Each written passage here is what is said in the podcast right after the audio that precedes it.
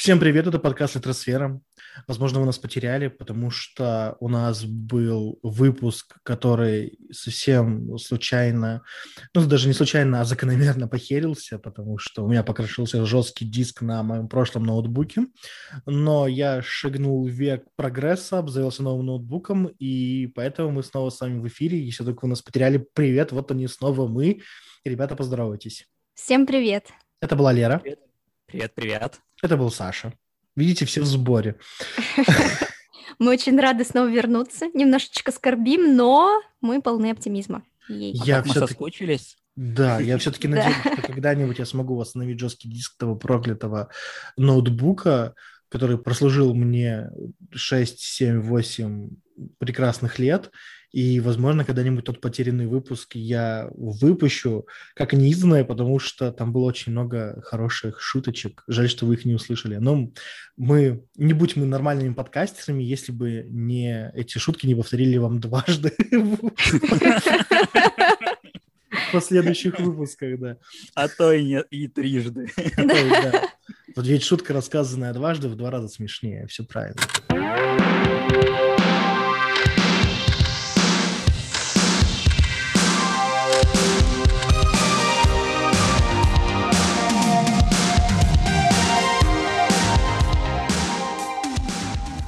Сегодня мы поговорим про два американских романа, которые, если захотеть, то можно очень хорошо и плотно связать друг с другом.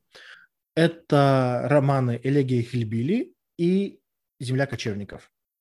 И оба романа посвящены тому, как обычные белые американцы, которые не там синие воротнички, да, белые блузочки, как они выживают в жизни. И я думаю, что на самом деле можно рассматривать так, что э, «Земля кочевников» это, возможно, был станет сиквелом для «Элегии Хилбили», потому что э, вполне возможно, что речь о тех американцах, э, речь короче, о тех людях, которые упоминаются в Элегии Хилбили, вполне могли дожить до 60 лет пересесть э, в трейлер, например, и уехать путешествовать куда-нибудь там, устраиваться на Амазон в парках и жить, получается, себе э, в виде нынешних современных кочевников. Кратко про книги, я думаю, что мы будем рассказывать по степени их обсуждения, и я думаю, что все-таки мы начнем с чего? Я думаю, мы начнем с Элегии Хилбили, да, потому что она как сказать, во многом как воспринялась нами всеми как, ну, достаточно ровно, да, типа, ну, ну да, ок. Я скажу mm-hmm. за себя, я скажу за себя, э, мне в книжке не хватило мяса, вот и все. Там рассказывается история э, белых американцев. Э, Хилбили – это выходцы с Апалачских гор, это те дети, которые бывших переселенцев с Ирландии и Шотландии, которые э, работают на заводах, э, которые пьют в барах, которые не добрались до Нью-Йорка. Как выяснилось, что за пределами Нью-Йорка в Америке тоже есть жизнь. И, в принципе, хилбили – это били с гор, то есть обычная белая деревенщина. Но белая деревенщина такого Среднего Запада, не путать с деревенщиной Юга, Луизианы и прочих реднеков, которые только и делают, что сплевывают, э, жуют табак, сплевывают на землю и вилами рубят там бедных беззащитных девушек в кукурузных полях. Ну, у них есть специальный термин, называется white trash. Да.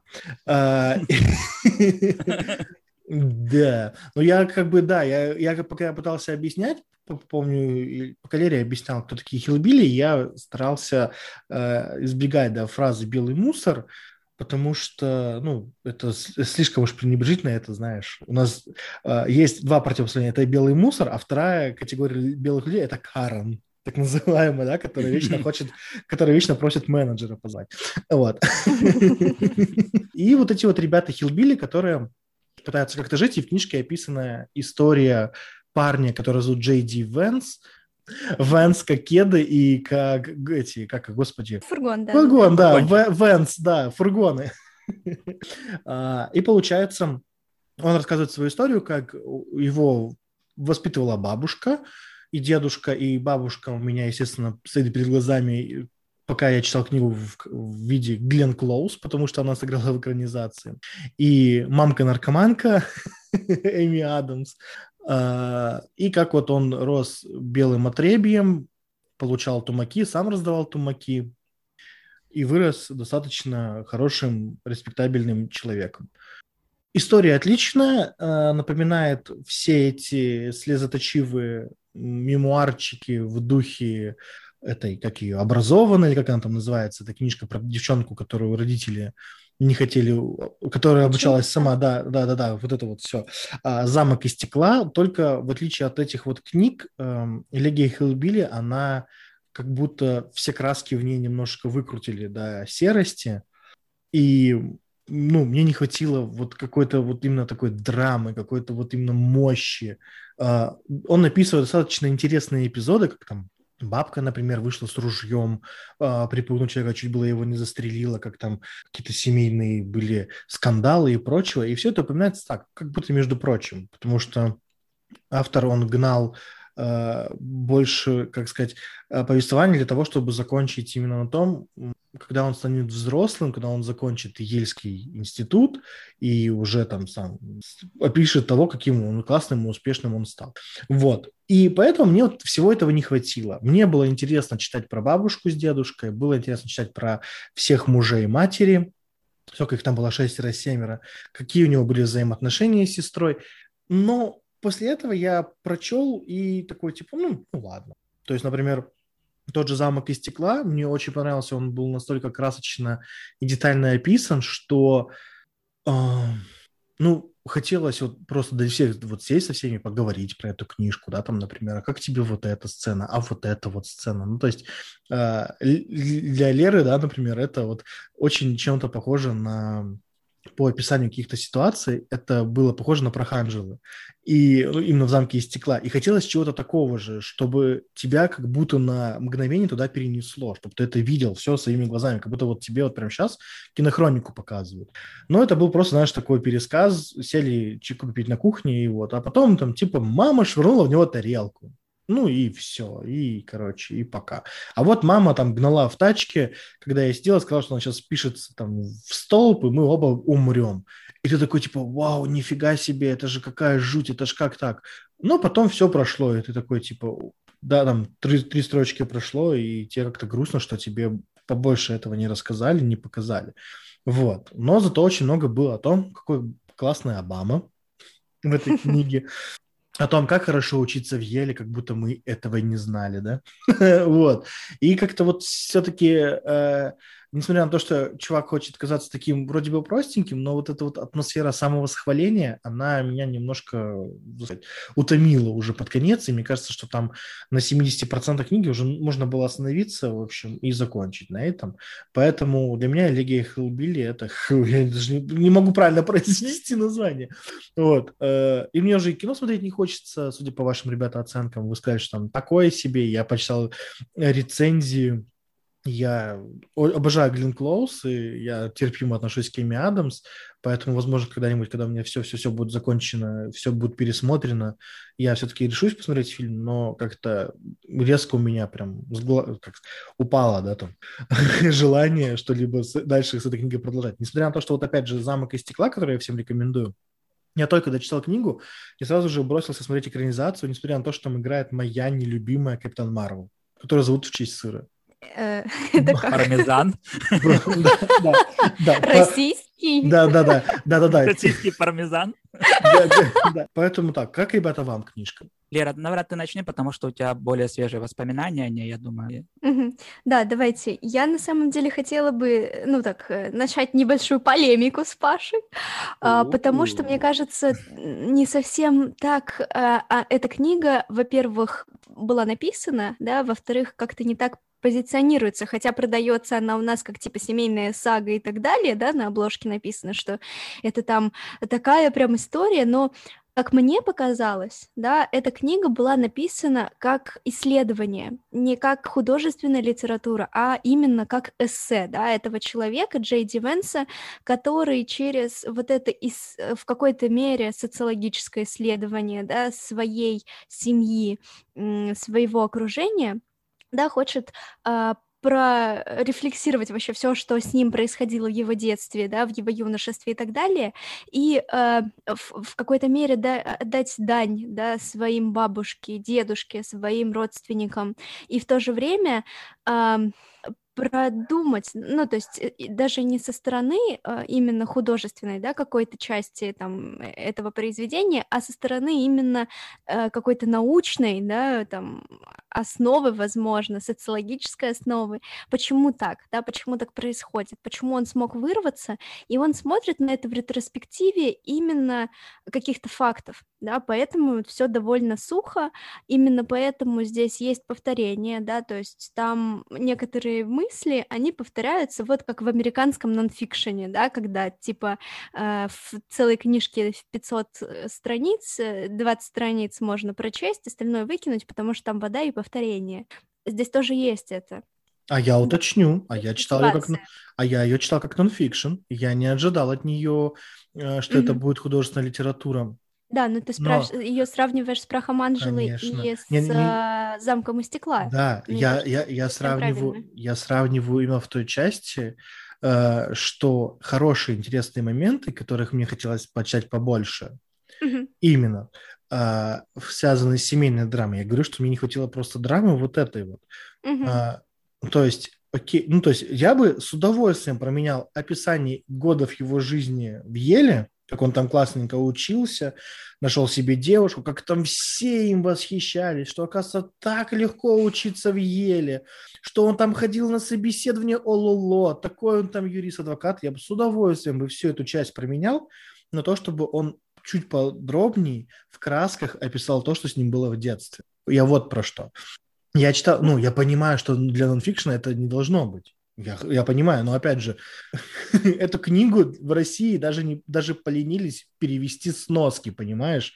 Именно авторские сноски, где он ссылается на что-то. То есть эту книгу, ну, я понимаю, что это нонфикшн, но в России даже это, да, как бы я не говорю ну, да, уже даже про... графиков не засунули. Я не говорю уже про те бесконечные опечатки, где папо, было то папо, то пайо, вот, э, то есть, где буквы путались, да, там, например, где вместо 11 сентября написано и сентября. Ну, я понимаю, да, что там 11 цифры, они так выглядят, что могут в букву и, то есть, ну, вы же не сканировали книгу с бумаги, это же цифровое издание, почему там опечатки такие, как бывает, когда сканер не распознал, вот.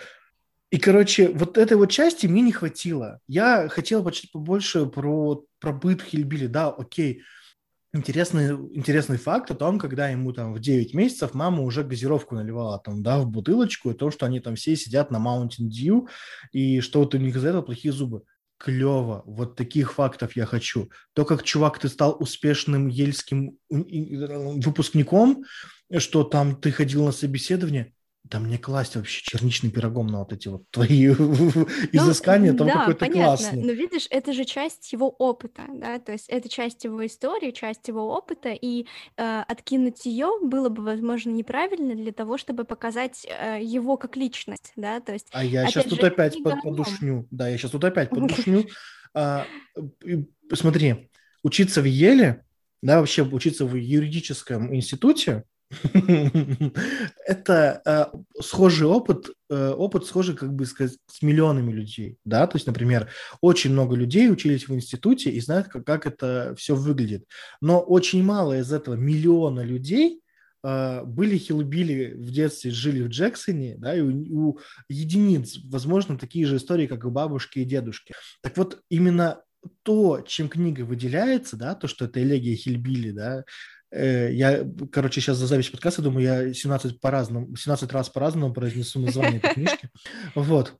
Я к тому, что вот то, что ее выделяет, да, именно то, как говорится, УТП, да, этого романа, это то, что оно, написана вся история от имени Хилбили, он рассказывает свою, свою часть, да, то, свой пересказ, то, что было для него, что-то уникальное, то, чего не, опыт, которого не было ни у кого.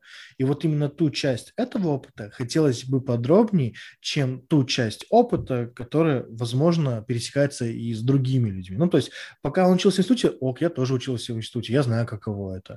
Там, типа, да, я тоже ходил на собеседование. Ну, вот, вот это вот именно часть. Хотелось mm-hmm. то, то, что книжка выделяет, да, именно ее ценность, вот ее и хотелось побольше. Вот смотри, тогда еще такая, э, ну, э, фраза, да.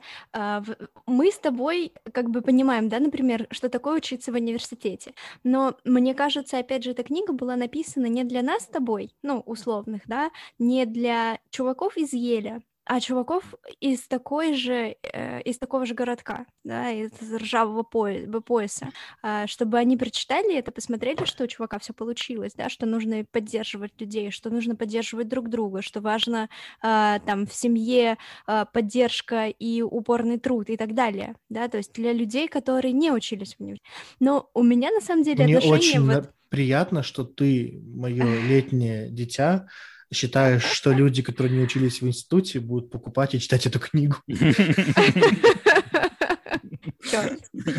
Что они вообще... Ну, может, они увидят, знаешь, эту фамилию Венс и такие, блин, это же наш сосед там. Блин, это же чувак, который... Кроссовки, да? Да, да, да, да, да. Ну, у меня просто настолько отношение к самому автору, да, к Джейди, оно какое-то такое очень теплое. Во-первых, потому что с первых страниц этой книги почему-то у меня этот Джейди прям дико ассоциировался э, с Джейди из клиники, моего самого любимого э, сериала Эва, да, и вот этого человека, который э, стремится найти в каждом взрослом, невзрослом человеке вокруг себя, да, э, того самого э, наставника, которого он так давно хотел э, найти. И его стремление, да, вот к такому найти вот свою model, да, для того, чтобы на кого-то а, смотреть и стремиться к этому, это, по-моему, очень круто, да, то есть э, есть люди, для которых вообще ничего не важно, да, то есть я сам знаю, что мне нужно, я сам э, решаю, там, я сам все знаю, да, знаю все, и мне ни, ни на кого не нужно смотреть, здесь э, по-другому, да, здесь э, другой человек абсолютно, и он как-то вот всю эту историю, он был для меня таким вот человеком, к которому я априори отношусь хорошо, потому что он вот такой очень милый какой-то, немножко наивный, и поэтому, мне кажется, он так и говорит, да, о себе, как бы стараясь себя особо не выпячивать, потому что он там после с каждой фразы о том, что я такой классный, он пишет, но если бы не бабушка, этого ничего не было бы, угу. да, то есть он, если это бы так бабушка, наивно, да-да-да, это, с одной стороны, так наивно, да, потому что, ну, чувак, да, брось, ну, все видят, что ты в этот момент хвалишься, да, и а, а, говорить каждый раз после этого, но если бы не бабушка, это очень, очень мило, вот, и в то же время он э, с огромной любовью описывает э, свою семью, своих там э, теть и дядь. Вот, вот этого мне очень не хватило в фильме, кстати, да, то есть большего, больших историй э, вот в стороны, да, сайд историй о других членах семьи, да, и в общем, мне прям меня тронула эта книга, честно говоря, очень-очень. И вот в момент, когда происходили вот события с бабушкой, да, вот такие очень самые грустные. Я прям сидела и ревела, честно говоря. Вот. О, ну, знаешь, да, вот мне очень понравилось. Вот, вот, вот ты читаешь эту книжку и такой, и он говорит, что вот, а сейчас я вам расскажу, что такое социальный лифт. И, в общем, социальный лифт, он работает для наших слушателей, которые не знают, что такое социальный лифт. Это, короче, типа, когда всякие классные знакомства помогают тебе куда-то пробиться. Вот. А тут я параллельно смотрю седьмой сезон сериала «Офис». И вот там социальный лифт вообще ни хрена не работает.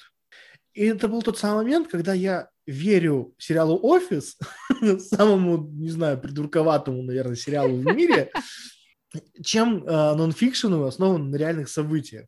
Э, мне кажется, что есть огромная прорва книг современных, которые как раз-таки доказывают обратно, что социальный лифт, он вообще нифига не работает. И хоть ты там Обаму знаешь, простите, пожалуйста, хоть, хоть ты жена Обамы, но это не сделает твою книгу мега-бестселлером. Я шучу, как раз-таки у Обамы и получился бестселлер. Ну, в общем, а, короче, я к тому, что... Ни на что не намекаем. Ни на что не... Чтение, да, оно для меня было, знаешь, вот как говорится, книжку закрываешь, плечиками пожал, такой, типа, ну ладно, что дальше почитать. Вот, поэтому я не скажу что я пожалел о прочитанном. Я не пожалел о потере времени совершенно. Я пока я читал, мне очень понравился его стиль. Мне очень понравилось, как он пишет, что очень просто, очень тоже такой журналистский стиль письма, вот. Но мне просто именно не хватило какой-то вот... Я, если я пришел за, почитать про жизнь э, белой деревенщины, так вот я и хочу почитать про жизнь белой деревенщины, да. А, о том, как деревенщина училась в институте, спасибо, это и, и моя, это моя жизнь. Ну, то есть мне для этого хватает своего опыта. Вот. А я с удовольствием почитал того, как, как другие белые ребятки, которые не живут в Нью-Йорке, которые живут там в Кентукки, как, как они с этим справляют. Это только единственное основном, да, книга очень приятная. А, человек тоже, ее написавший, очень приятный, но как-то, ну, ну так, знаешь, типа, понравилось, но без, без особого такого восторга. Вот. Поэтому так. Саня, да. ты у нас самый первый ее прочитал, что-то, по-моему, там очень быстро, да? Ну, она на самом деле не такая уже большая, поэтому ее довольно быстро читаешь. А, я хотел сказать по поводу того, что не хватает описания жизни э, деревенщины, да. Но мы же с вами прекрасно понимаем, что э, такой нонфикшн от лица деревенщины, который родился деревенщиной, и деревенщиной помер, помер она, соответственно, она не нужна будет, и, и не, ну, точнее, может, она и нужна будет, но ее никто не напечатает. Вот. Э, так, подожди, Здесь... так, так, а я... Никто же не просит, чтобы так оно было. Пусть это, не, будет... не, так все, Пусть все это понятно. будет история успеха. Но просто так такой, иначе... типа, я страдал, страдал, страдал, страдал, страдал, страдал. Потом поступил в Ель, оп, познакомился с нужными людьми, теперь я адвокат, у меня две собаки и партнерша. Все, отлично, спасибо. Ну, типа, классно. Но вот где я пострадал, вот этого побольше, а где учился и стал успешным, вот этого поменьше. Насыпьте мне, пожалуйста. Вот это вот идеальная для меня книжка. Вот. Ну, в любом случае, всем нужна история успеха, иначе э, мы как бы все э, погрянем, каких, э, погрязнем в каких-то э, депрессиях и тому подобное. Поэтому здесь, ну, не знаю, я, я бы не, не сильно придирался бы к этому э, случаю. Вот. А, тем более, что а, мы прекрасно знаем, что позитивное мышление – это защитный механизм и практически народная забава Америки. Поэтому... О, да, мне тоже очень понравилась эта фраза. Да, поэтому, э, в принципе, как бы, ну, у меня вот к этой части книги у меня никаких вопросов нету, вот. А, да, мне тоже не хватило драмы, потому что uh, уже очень, ну, как хотелось все-таки, то есть автор, конечно, скажем так, он суховато пишет, вот. И, в принципе, тоже тут претензий к нему особо э, никаких нет. Вот. Но как для истории, как действительно драмы там не хватает. И, в принципе, хотелось это, увидеть ее в фильме, эту драму. Но в фильме там вообще так э, все кастрировано, в общем, что, в принципе, лучше книжку почитать. Вот. А, что еще хотел сказать по этому поводу? Ну, в принципе, она мне скорее, она мне больше понравилась, чем мне. Книга, вот, допустим, нам с вами вроде, ну, относительно, кому-то относительно, кому-то больше понравилась. А в Америке эта книга же, она была неоднозначно принята, и успех там у, у этой книги очень непростой, потому что она разделила общество на, ну, как бы на два лагеря, потому что одни говорят, что хоть ты и там и деревенщина, но ты белый и успешный человек, рассказываешь про свою тяжелую жизнь, в то время как другие, а, не смогли ее прочитать, потому что в институте не учились. Нет. Другие расы, которые находятся в таких же примерно условиях, они, а, ну, как бы, э, о них не говорят, и о них, э, в общем, как бы не упоминается. Ну, в общем, это старая тема, которая, в принципе, тянется еще с американской грязи. Как же, какие же они? Вот всюду им залезть нужно, а? Вот чтобы про них Это мы, да, если вы посмотрите на оценки, то есть они довольно неоднозначны. То есть очень есть такие типа 5 единица, 5 единица, то есть вот такое. Это, это показатель хорошей книги. Ну, возможно. Возможно. Вот. И, ну, на самом деле, действительно, эти книги э, можно легко связать, потому что, э, в принципе, какая-то часть людей о, я вспомнил. А помните, вот, э, блин, ну это, мы тогда будем про другую книгу говорить. Ладно, хорошо, все, это, это когда будем землю Не-не, говори, говори сейчас сразу. Я так, просто идем. вспомнил, э, помните, во, во многих американских фильмах, ну, не, ну ладно, не во многих каких-то американских фильмах, а, были вот эти вот поселения, где а, были а, вот эти вот люди жили в фургончиках, угу. бедные угу. такие вот а, районы, да. И получается, что а, вот если сравнивать Элегию Хилбили э, и вот где они жили, да, вот они жили в домах, ну, то есть и в таких, в принципе, неплохих домах. А, и сравнивать землекочевников, да, где, ну, может быть, какие не землекочевников, а тех людей, которые живут в фургонах, э, вообще в каких-то там ужасных условиях. Так что, возможно, тут тоже есть вот это вот, знаешь, какое-то противопоставление тому, что все-таки, наверное, вам, ребята, не так уже и так уже сильно плохо, как вы тут пишете, а есть тем, кому похуже, даже среди вас. Угу. Вот. Что-то ну, я какой-то сумбурный сегодня. Не, ну, конечно, лучше, лучше быть э, Билли с гор, да, но жить в доме, и каким-то образом делать так, чтобы тебе денег хватало, да, на то, чтобы э, было отопление, да, там, чтобы тебе давали кредиты, чем э, тот момент, когда ты становишься полностью бездомным, живешь в трейлере, да, и тебе каким-то образом нужно себя прокормить, там, например, двух кошек, которые еще с тобой живут то, конечно, то есть этим ребятам еще было хорошо, им повезло в жизни на самом деле. Но ждем продолжения, в общем, книги Венса, когда ему стукнет 60, и он э, распрощается с э, материальным миром и скажет, что нет, знаете, мне лучше живется в дороге. Минимализм. Да, в минимализме. Прыгну, ну, да. я, прыгну я в свой Приус. Вен, Венс, Венс, Вене. Да, да, да, да, да. Он, он, кстати, Вен. Он, он называет свою машину JD как раз, потому что она ван. Вот. Мне почему-то кажется, что это его первая и последняя книга, я не знаю. У него еще там есть, кстати, на Гудрице. Да? да? Поэтому мы ждем, когда он переедет в свой Prius 2035 года выпуска и напишет новую книжку. Вот, мы к тому времени тоже будем уже 50-летними ребятками, которые будут задумываться о том, что э, может как-то тоже круто поменять свою жизнь. А у него выходит, да, книга 19 октября, новая книга. Про что? Про христианство. Понятно. Иу. Хайпанем, ребята? Ой, мне кажется, на, на христианстве уже никто, кроме Иисуса, нормально не хайпанет, если честно. Я да. хотела, знаете, что сказать. Паша, если тебе очень надо драмы, она, она, она есть у меня. Так, так, так. Вот как раз э, ржавый пояс, э, деревенщины, Америка, глубинка, а, но, правда, немножко другое время, ну, хотя тоже примерно то же самое. Да, я угадаю книгу. А, да, да, да, да. У вас есть пять минут поговорить. Да, я, я угадаю.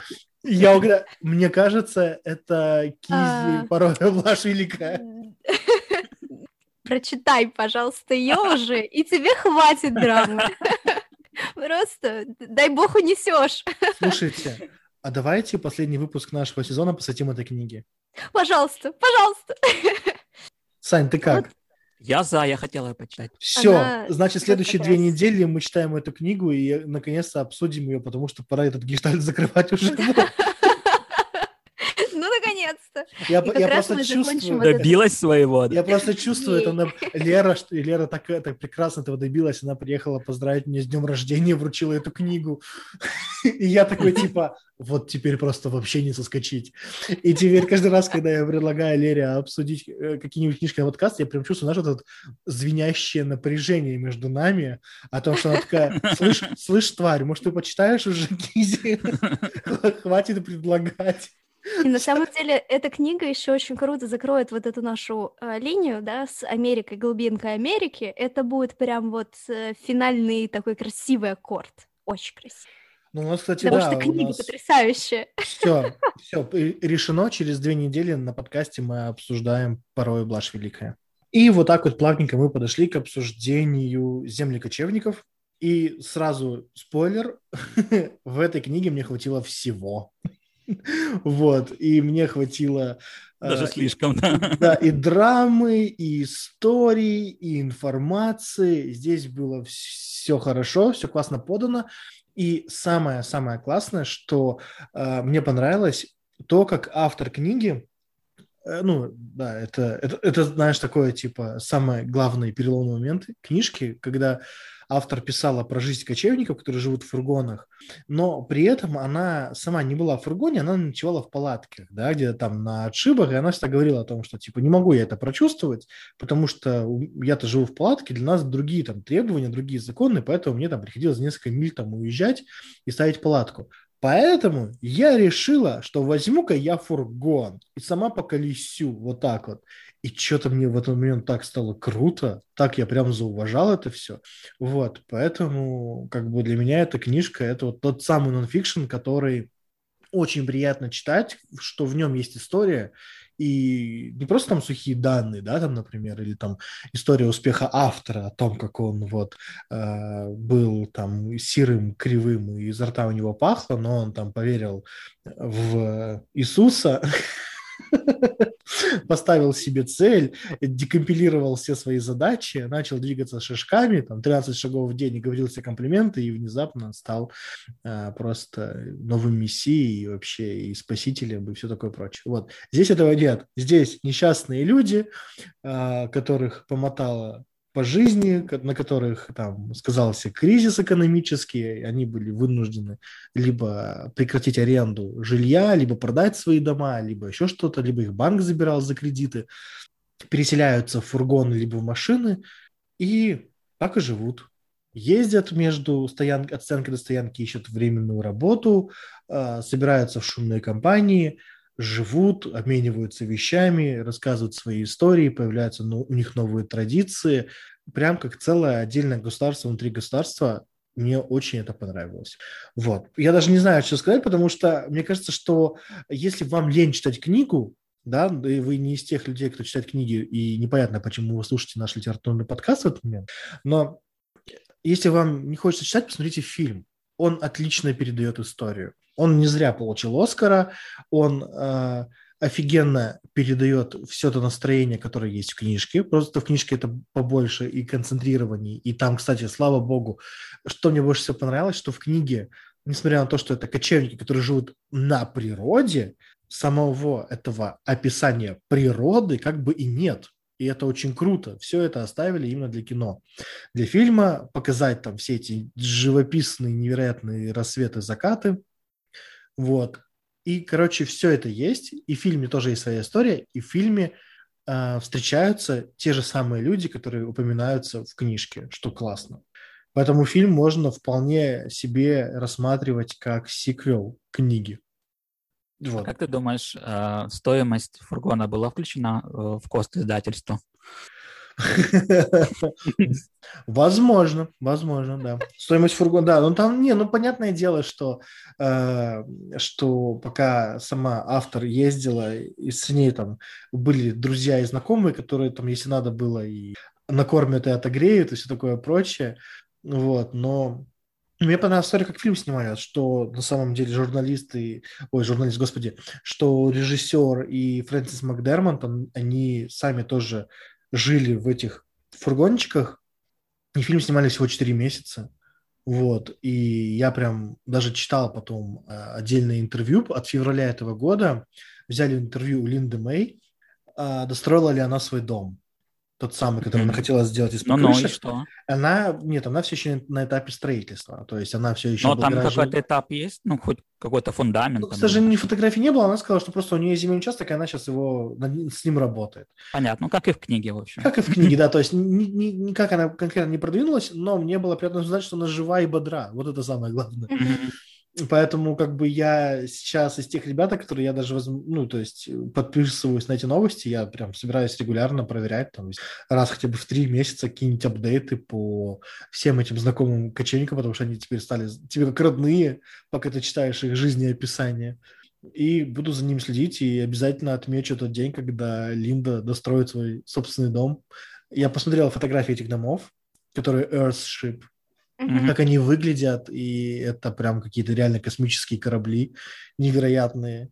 И они прям, мне кажется, вот такое в пустыне, это вот прям идеально. Это знаешь, как декорация, например, для «Звездных войн» на Татуине, например, да. И очень будет круто, если она достроит, я с удовольствием потом всем об этом расскажу. Ну, мы надеемся, да, что там расскажешь об этом. Это действительно та вещь, которая прям очень сильно цепляет, да, потому что а, я, ну, сначала, когда вчера села смотреть э, этот фильм, не стала проверять, да, потом уже я поняла, что, блин, это действительно те же самые люди, да. Ну, Боб, понятно, потому что я зашла на YouTube-канал посмотреть несколько его видео, и он действительно похож на Санта-Клауса. А, я когда увидела в титрах, что это действительно Линда, что это действительно Свенки, я, честно говоря, просто офигела, потому что эти люди, они абсолютно в кадре не выглядят инородно, да, там по, ну, на фоне, так скажем, Фрэнсис Макдорманд, потому что они абсолютно Uh, ну, как-то а, органично смотрятся в кадре, и им веришь на сто процентов. А, сейчас я кое-что погуглю. Если это сейчас подтвердится, я вам объяс... расскажу, в чем прикол, почему э, реальные актеры в этом фильме смотрятся хорошо. Вы пока скажите что-нибудь, я погуглю. На самом деле, мне очень понравился тот момент в фильме, когда в самом начале Фрэнсис Макдорман приезжает в какой-то мотель или куда, или на стоянку и протягивает свои настоящие водительские права где ее фотографии прям написано Фрэнсис Макдорманд. Я прям офигел. Да, да я, и я прям такой, типа, вау, это очень классно. И мне, Все, подтвердилось. Мне, мне, в фильме, мне в фильме очень понравилось то, как вы, и, выглядит и играет Спанки, именно в том плане, что тебе кажется, что ты профессиональный актер.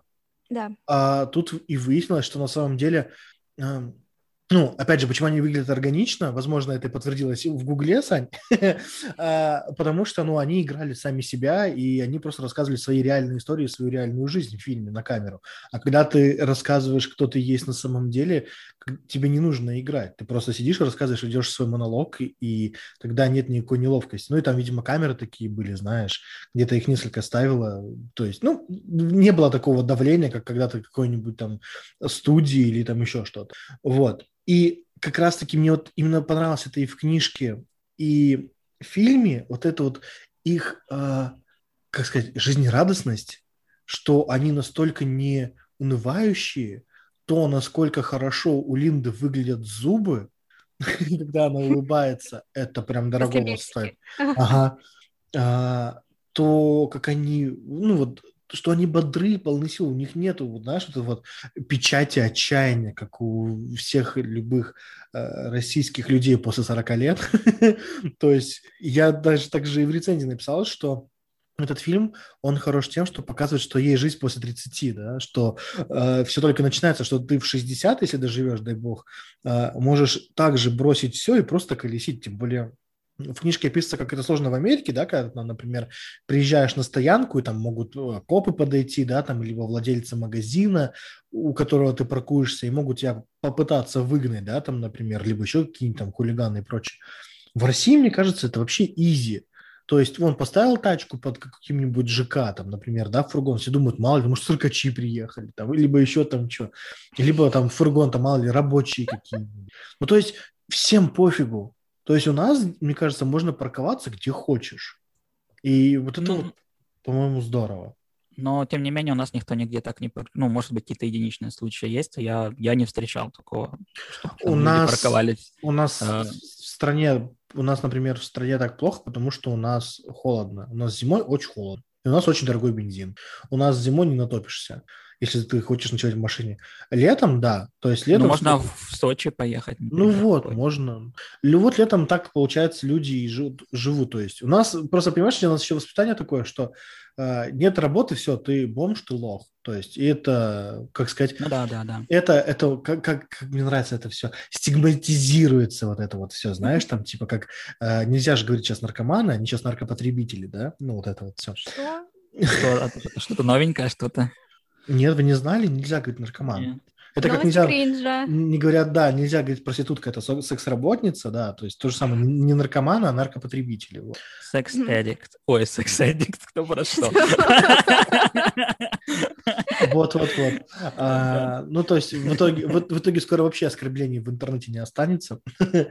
А, также так, также и здесь, и в России. То есть, если ты э, человек без определенного места жительства, да, то... Бомж. Да, то это очень ну, плохо. Да. То это очень ну, плохо. И да. день на это нужно все равно, на то, чтобы жить в машине в России, нужны деньги. А там можно как-то обойтись, там, например, они платят 500 там, баксов, да, там, например, за аренду, там у них там уходит в месяц и прочее, и какие-то работки есть. У нас очень сложно найти такую подработку. То есть тебе вряд ли будут, ну, либо это будет совсем что-то что нищенское, да, например, на складах, где там какие-нибудь разовые рабочие. В Америке для них вон целые системы есть, да, там, где берут а, таких вот сезонных работников. У нас сезонная работа – это на севере, где ты можешь умереть. Ну, и то, мне кажется, это совершенно не для людей там возраста, возраста. Ну, э, в России вообще, да, то есть у нас нет никаких абсолютно возможностей даже вести такую, такой образ жизни, да, для этого, э, не знаю, ты должен быть настолько отбитым просто, потому что, во-первых, да, у нас холодно, во-вторых, э, вообще никакой инфра инфраструктуры, да, для того, чтобы хотя бы как-то поддерживать такой образ жизни, ну, это нереально абсолютно.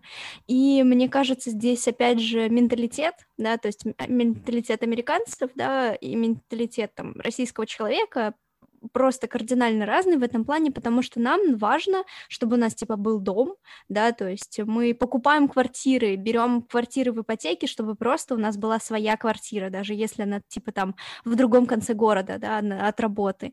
То есть, э, например, для американца, да, проще снять жилье рядом с работой, да, и там 40 минут до работы это для них уже достаточно сложно, да, и серьезно. У нас же как бы типа полтора часа с утреца в метро, ничего такого да, то есть важно, чтобы у нас был дом, э, там, если ты хочешь устроиться на работу, типа, на два месяца, никто тебя нафиг не возьмет, потому что человека надо обучить, типа, если ты не планируешь задерживаться дольше, там, полугода на работе, ты нафиг не нужен. И плюс, да, эйджизм — это прям мне кажется, в России очень жестко, да, даже там, ну, кем может устроиться вот бабушка, да, там, женщина 60 лет, вахтершей, и поломойкой. Я даже не представляю, например, себе возможность, где в тех же со- Сочах, где тепло, да, ну относительное тепло, например, зимой, где можно хотя бы принять душ в ноябре, в каком общественном mm-hmm. месте. В Америке это нормально, то есть у них есть стоянки, где есть, да, там публичные души, да, где есть э, публичные, получается, эти постирушки. у нас да, же, да, у, у нас же, у нас же где ты постираешь? У нас э, это в химчистку. закон, закрылись типа в десятых или да. пятнадцатых, да. Это либо идти в химчистку сдавать за бешеные бабки, а для того, чтобы сходить в душ, это что? Это покупать абонемент в спортзал? Ну, то есть, если это такие варианты. То есть, поэтому у нас нету просто инфраструктуры для этого. Да, и тем более, например, я не представляю, если моя бабушка, э, ну, например, да, там в 60 лет заявила, что она будет жить вне дома, например, э, я бы не представляю, как бы отреагировали бы ее дети, например. Мне кажется, это... Взяли бы и посадили да. бы как, в кресле дома. Мне кажется, мне кажется бы, да, тогда бы в таком случае бабушку к эти определили в специализированное заведение, что подумали, что она сошла с ума. Как, как можно где-то путешествовать, когда у тебя там, например, есть своя квартира и дача, например, путешествуй на дачу, там живи. Вот тебе кочевничество. И Да, каждый день домой на дачу, из дачи домой, вот он. Тебе. Дачное кочевничество. Кочевой образ жизни, да. Вот. Теперь вы знаете, о чем написать книгу можно. Да-да-да. Вот, и поэтому как бы я считаю, что в России так, конечно, не получится никак. Но а, при этом, при этом, да, у нас именно вот эта вот заточка, что нужно иметь свой угол, пусть даже это будет клоповник, да, там на 18 квадратов, там какая-нибудь студия э, в каком-нибудь Девяткино, например, да, там, или еще дальше, но зато свой угол, вот. И вот это вот стремление жить в клоповнике, э, стремление осесть, оно где-то у нас настолько вот на, на подкорке отпечаталось, что по-моему, даже сама мысль о том, что жить в машине это, это страшно. Нас жизнь к такому не готовила, нас предки к такому не готовили. Наш рептильный мозг к такому не готовился. То есть наш рептильный мозг говорит, прячься, все, вот так вот. Да, да, в норке своей. Поэтому у американцев-то классно. У них есть пустыня, например, когда можно приехать зимой и отлично провести день при плюс 20 градусах, например, да. То есть у нас же такое где-то на юге может быть, и то я даже не уверен, потому что никогда нигде, кроме э, севера и востока, я не был. Возможно, на юге у нас получше, но опять же, вряд ли зимой там будет настолько хорошо, чтобы спокойно переночевать в машине. Поэтому да, поэтому это очень грустно, но при этом все равно эта книга, она очень заряжает таким вот настроением, и все-таки мне кажется, что там была очень классная история о том, что я получила эту работу, я собираюсь за нее держаться там зубами и не собираюсь сдаваться. И вот это вот настроение не сдаваться, оно, как-то, знаете, лучше передается читающему, чем целая книга, которая называлась, например, там «Не сытом», да, «Не сдавайся», например. Одна, один буквально абзац книжки цепляет сильнее, чем вся книжка, написанная про это же. Вот, поэтому «Земля кочевников» мне понравилась, и я считаю, это идеальный нонфикшн, именно когда тебе хочется почитать историю, но при этом тебе э, все инфодампы, которые есть, они, ну, мало того, что в тему, да, потому что те, книга на эту тему, и они поданы очень хорошо и изящно. Там не было каких-то отвлечений в сторону. Там не было, например, того, что она приехала в парк, а в парке деревья, а на деревьях есть клещи. А сейчас я вот вам расскажу об эпидемии клещевого энцефалита в Турции в 73 году, например, знаете, вот это вот все. Ну, либо кто открыл э, клещей. Например. Да, либо кто да, открыл этих клещей. Либо о том, что вот есть клещи, а есть еще пассатижи. Так вот, Сейчас я расскажу вам про другие инструменты. Вот. Поэтому вот этого всего, слава богу, нету, и все очень подно хорошо. Поэтому ты, мало того, что ты, пока читаешь эту книгу, ты развлекаешься, да, ну, то есть она для, ну, естественно, для развлечения написана. Ага, ты следишь за историей, но при этом ты получаешь новые знания и какой-то новый опыт при этом. И вот за это просто низкий поклон, побольше вот таких книжек выходило. Я хотел сказать по поводу фильма, а, опять же, возвращаясь к тому, что реальные актеры, реальные люди хорошо играют э, в этом фильме. А, Хлоя Джао, которая режиссерка этого фильма, а у нее до этого был фильм под названием «Наездник». Вот. И эта история была про, в общем, про одного ковбоя, который, у которого там случилась травма головы, и вот он теперь не может принимать участие в скачках, ну, то есть в соревнованиях, да, и, собственно, как он справляется с этим всем. И, и это тоже была абсолютно реальная история с реальными актерами. Я когда, я просто чего вспомнил, у меня прям такой флешбэк, я думаю, перепроверю. Вот, а, это, ну, в общем, это вот ее первая дебютная работа, по-моему, если не ошибаюсь, окей. Но, то есть она уже делала подобный, э, у нее уже был подобный опыт. Э, то, что реальные люди уже играли э, реальную историю. Так что она уже как бы на этом, говорится, собаку съела. Вот. А что касается... Очень, очень смешно, при том, что она азиатка, да? Черт. Так, так. Я не, не подумал. Ну, я ладно. просто не, я просто сейчас читаю Павла Джана и «Речных тварей», там есть такое, что Ой, столько собак бродячих и кошек. Ну вот сейчас китайцы придут, может, они их хоть съедят. Вот, да, поэтому когда ты, когда ты говоришь, что, что китайский режиссер на чем-то съел собаку. Знаешь, мы поймем, на чем а она... не китаянка сейчас. На, чем, на чем мы... Она, она китаянка, потому что ее Китай Американс... забанил. Американский кинорежиссер, сценарист и продюсер китайского происхождения. Да, ну, и в Китае ее забанили за, за ее поддержку протеста в Гонконге. Понятно. И mm-hmm. поэтому мы ждем, когда у этой Хлои Джао выйдет фильм «Вечный» для Марвел, где на минуточку играет Джон Уже реальный, реальный супергерой будет Где играют реальные супергерои и реальные суперактеры, такие как Анджелина Джоли, Сальма Хаек и, и Джон Ой, Сноу. Что-то уже не... Что такое? Уже что-то не то. Да все отлично. Ну ладно. Знаешь, когда, вот я, я скажу, когда не то будет. Когда Марвел фантастическую четверку не позовет Джона Красински на главную роль. Вот это будет все. Вот тогда я с Марвелом закончу окончательно. Человек говно. В смысле, что? Нет, который, который вы это, у которого руки удлинялись, как резиночки, как резин, человек резинка трусов. А, вот. все. А почему, почему Красинский? Так, я что-то не понимаю. В интернете да, Какие-то в... влажные фантазии или что? Ну, в, тви- в Твиттере завирусилась фотка, где а, якобы появился, ну, это скорее фанарт, Джон Красинский появился в форме одного из фантастической четверки, и он выглядит там настолько круто, настолько прям отлично вписался, что все говорят, что он должен быть этим Ридом Ричардсом. Как да надо и жену брать. А вот Эмили Блант сказала, что она не хочет сниматься в супергероике, для нее там ничего интересного нету. Угу. На днях появилась как раз-таки статья. Господи, почему я знаю больше про супергероев? Как-то мы ладно. Здравствуйте, это подкаст «Литросфера», и сегодня наш спецвыпуск про фильмы Марвел. Випуск. Випуск, да. Выпуск. Вип. Для патронов. Выписк. Ну вот, если вернуться к земле кочевников, я вчера еще посмотрела Давайте вернемся. кинопоиск. Уже неинтересно. Кинопоиска. Вот, и, в общем, я так поняла, что эти люди, у них не было четко прописанного сценария, да, то есть у них не было строчек текста и так далее, они большей частью импровизировали и, э, ну, говорили то, Там были думали. только два актера, да, именно настоящих актера два. Это сама Фрэнсис Макдорманд и ее, типа, мужик, с которым у нее там была love story. Все.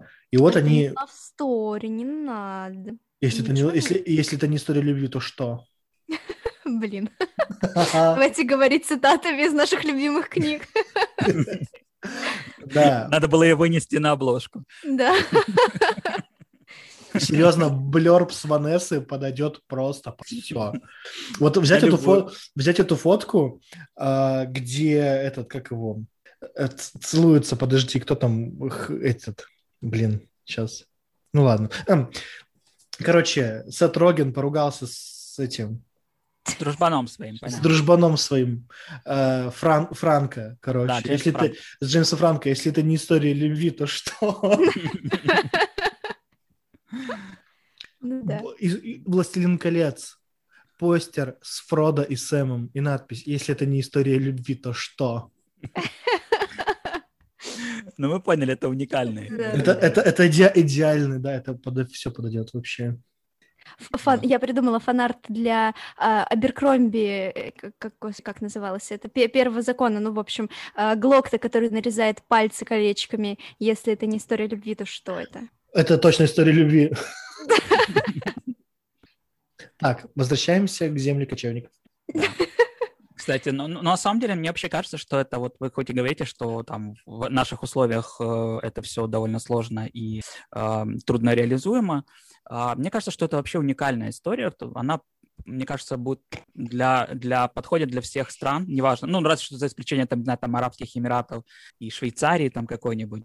То есть э, такие, м, такие условия могут быть в любой стране. И, то есть, и, такие э, как бы люди, которые теряют жилье, в общем, страдают от всевозможных кризисов финансовых, они есть везде. И, в принципе, кажется, эта книга, может быть, даже в какой-то степени а, является неким пособием, а, ну, да, не пособием, как бы введением, может быть, в подобный образ жизни. Введение в бродяжничество, да? Да, да. Бродяжки для чайников. Не, подождите, почему мы, почему, я, я вам все намекаю, намекаю, когда мы обсудим уже слона в комнате, когда мы заметим, а когда мы обсудим главное в фильме, как вам сиськи Фрэнсис Макдорманд? А я не смотрел фильм, поэтому я не знаю. Там есть прекраснейшая сцена, где она раздевается до гола и лежит в горном ручье. Ну, наверное, не в горном, но судя по, судя по тому, как... Зря Оскар вручили, да? Зря. Потому, как, да, торчали соски, там вода была очень холодная. Yes. Вот и обсудили. Вы чего? Ну, там Фрэнсис Макдорманд садится на унитаз. Ну, это круто. Но при этом, знаешь, это, это не чувствуется. Но при этом, знаешь, это не чувствуется, как будто, смотрите, мы вот тут сейчас составим, мы накормили Фрэнсис Макдорманд мидиями, чтобы она сходила по жиденькому, и за это собираемся получить Оскар. Нет, мне кажется, что это как будто все реально случилось случайно. Ну, скорее всего, кошачьим кормом могли его накормить. Случилось случайно, звучит прекрасно. Не, ну, э, с ведрами, как бы я поняла, ну, типа, отсылочку, да, к книге, помните, там, где, по-моему, Стэнки или кто-то еще э, говорили о том, что вот я пришла в группу, но когда мне сказали, что мы, типа, не будем вас рекламировать, а у нее Э, блог или, ну, YouTube блог, не помню. Ну вот, мы не будем рекламировать ваш блог, потому что вы рассказываете о 20-литровых ведрах, да, в которые, ну, mm-hmm. типа, mm-hmm. вот. И она как бы в, в фильме есть э, эта сцена, она совсем коротенькая, там, где она рассказывает про литраж ведер. Но... Это прекрасно, я считаю. Я, да. для, я для картинки в Инстаграм долго искал 20-литровое ведро, честно скажу. Ну, как бы вот эти моменты с, э, там, сходить э, по жиденькому и так далее, ну, да, это неотъемлемая часть, естественно, да, то есть, э, но не показав этого, ну, ничего бы, типа, ну да, да, согласен. Не, не, хуже не Не стал. потерял, конечно, не потерял бы, но где ты еще увидишь, как Фрэнсис Макдорманд какает, ну, правда. А там прям крупный план, то есть... Нет, она просто, нет, она просто сидела, сидела, она сидела, сидела, такая, типа, у нее за, за, заурчало в животе, она просто села на ведерко и все. Ну, класс. Ну, как бы а вопрос в том, а хотела ли я это видеть. Слышите, а в этот, а про Амазон там что-то говорится? Очень, там прям показывают эти склады Амазон в фильме.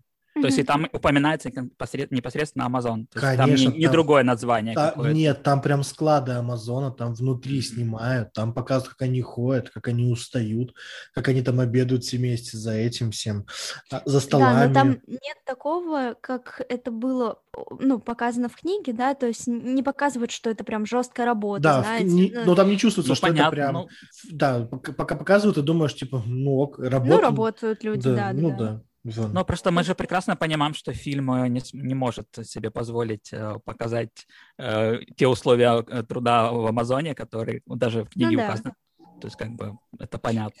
Мне кажется, они бы не смогли даже, ну, показать вообще какой-то, ну, просто какой-то склад, да, даже не показывая там э, эмблему Амазона. Ну, то есть даже угу. если бы не было, ну, как бы конкретно Амазоном, да, то есть им не дали бы, наверное, ну, ну, я, не, не, ну, я думаю, что можно было найти какой-то, не, ну, может быть, какие-то заброшенные склады можно было бы найти, там, э, фанеры как-то его за, заделать. Я думаю, можно было с локациями как бы решить ну, этот в плане, это было бы э, подпорченной репутацией для Амазона очень. Ну, то есть в книге же это Амазон, да, то есть а, даже если бы показали ну. какой-то левый склад, то все бы поняли, что... А я прошу прощения, Амазон ни в чем не виноват. В книжке, Он, явно, в книжке явно написано, что виноваты старые люди, которые идут на тяжелую работу, понимая о том, что им придется много ходить, выполнять, поднимать тяжести, выполнять много другой работы. Угу. То есть они идут, они просто идут и говорят, что там, да, там, например, же было то, что там, например, э, эти стойки, например, били током они заземлили их, то есть там же напи... там нигде как бы Amazon его он там его не демонизирует, просто говорят, что это очень тяжелая работа что ее очень много и э, что платят там типа не очень много денег в час. Но опять же, потом выясняется, что если ты работаешь там подольше, то есть уже приезжаешь не первый раз, то тебе делают ставку побольше, что ты можешь там парковаться, например, да, там и тем более для парковки есть все условия и души и все на свете. Вот, то, что работа тяжелая. А то, что там типа были менеджеры, которые херово относились, менеджеров всех смесили, там же он статья была написана, там ссылка на нее идет, что чувак, который там что-то высказывался против таких работников и там каким-то образом там орали на них и прочее, все. Амазон-то что, он пришел, говорит, смотрите, мы открыты, вон, вот вы сейчас кино снимете, вот, смотрите, у нас тут нигде крюки, крюки с мясом не висят. Людей мы Маша, ну это все понятно, естественно. Как бы, естественно, что никто не будет говорить, как бы, как бы слон в комнате, он есть, но никто о нем не говорит. То есть, понимаешь, то есть виноват, естественно, будет кто угодно. И как бы люди сами виноваты. В принципе, вообще Amazon бы, наверное, бы не существовал, если бы старики не ходили бы э, на этот э, товар э, сканировать на складах. Ты не думал об этом? ну, понятно, что как бы здесь, э, даже и в книге тоже, то есть тоже Amazon очень аккуратно упоминается и как бы обходится, а, обходят некоторые, скажем, острые углы в этом вопросе. Вот. А, ну, конечно, в, в определенном случае из-за того, что в Америке с проблемой с работой, естественно, для многих это единственный выход идти на низкую оплачиваемую работу. И плюс, опять же, учитывая эйджизм, ну, в принципе, который есть и у нас тоже, то есть людей там старше 50 лет не сильно хотят видеть на каких-то других работах, которые там, ну, не знаю, какие-то имеют э, социальные, э, какой социальный лифт какой-то и так далее. Поэтому, да, как бы Amazon делает, э, создает не, как бы плохие условия для работы, и, ну, как бы, мне кажется, с этим надо как-то бороться. И, в принципе, мы под, как... подошли к главному выводу, что не Амазон плохой, плохая Америка. Плохая, плохая Капитализм. система, система капитализма, да, она, она устарела. Она да. уже устарела который душит э, до, доллар, который душит э, всех людей и вытрясывает из них последние силы.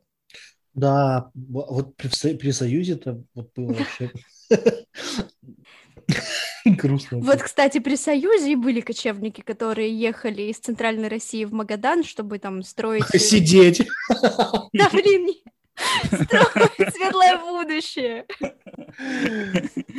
А, были кочевники, которые выезжали на эти слеты бардов, знаешь, и пели песни. И, Да, воня- группы и- фестиваля, да, и, воняли на 10 километров в радиусе. Короче, ребята, переходим к социализму. А Нет, что делать? А что делать? нет, я... Все, отмените, отменяйте границы. Отменяйте гравитацию. Отменяйте гравитацию. Не, на самом деле очень много же сейчас, если поинтересоваться, сейчас много разных э, историков, исследователей и тому подобное сейчас пишут о том, что, э, ну, по крайней мере, не на, ну, нашей страны нет, но европейские и американские, они уже стоят на пороге так называемого умеренного социализма. То есть где человек, где теперь человек это часть, как бы не только там винтик в системе, но это непосредственно, как бы самый непосредственный участник и получатель определенных выгод. Потому что сейчас у человека нету в этой системе. Ну так, конечно, богатеешь, богатеешь разворовали уже, что ж делать? Вот. Поэтому как бы тут можно смеяться, можно плакать, но судя по всему, к этому и все идет. Я считаю, что все прекрасно мы обсудили сегодня, ребят. У Нет, кого- подожди, вернемся к социализму. Нет, подождите, это мы оставим для нашего другого подкаста, для, на- для наших политических посиделок.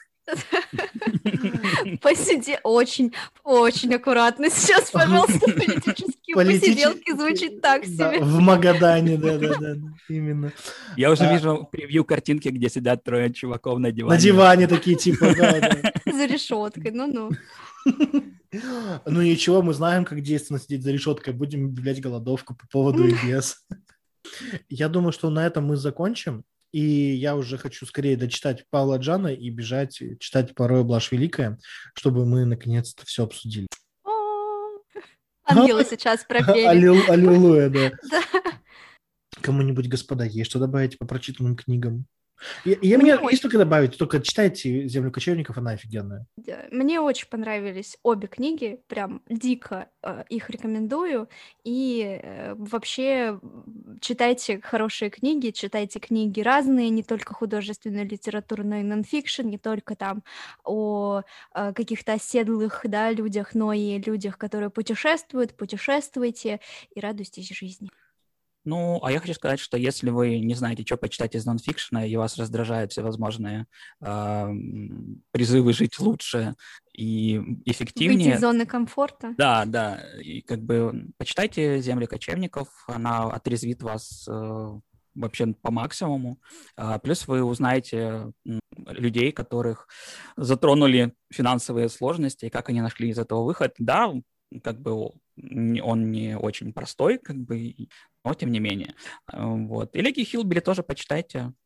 Возможно, вы там тоже для себя что-то интересное почерпнете. Ну, по крайней мере, будете знать, что можно поступить в Ель, э, будучи деревенщины. Мне просто настолько вот эта мысль, да, о том, что э, типа люди, которые, ну, как бы бросают всю дурацкую жизнь в, карто- в, в коробках, да, в деревянных там, не знаю, бетонных коробках, и едут смотреть, как ласточки летают над утесом и летают, и ты летаешь вместе с ними, и ты такой, блин, а я живу в квартире, типа, это так грустно.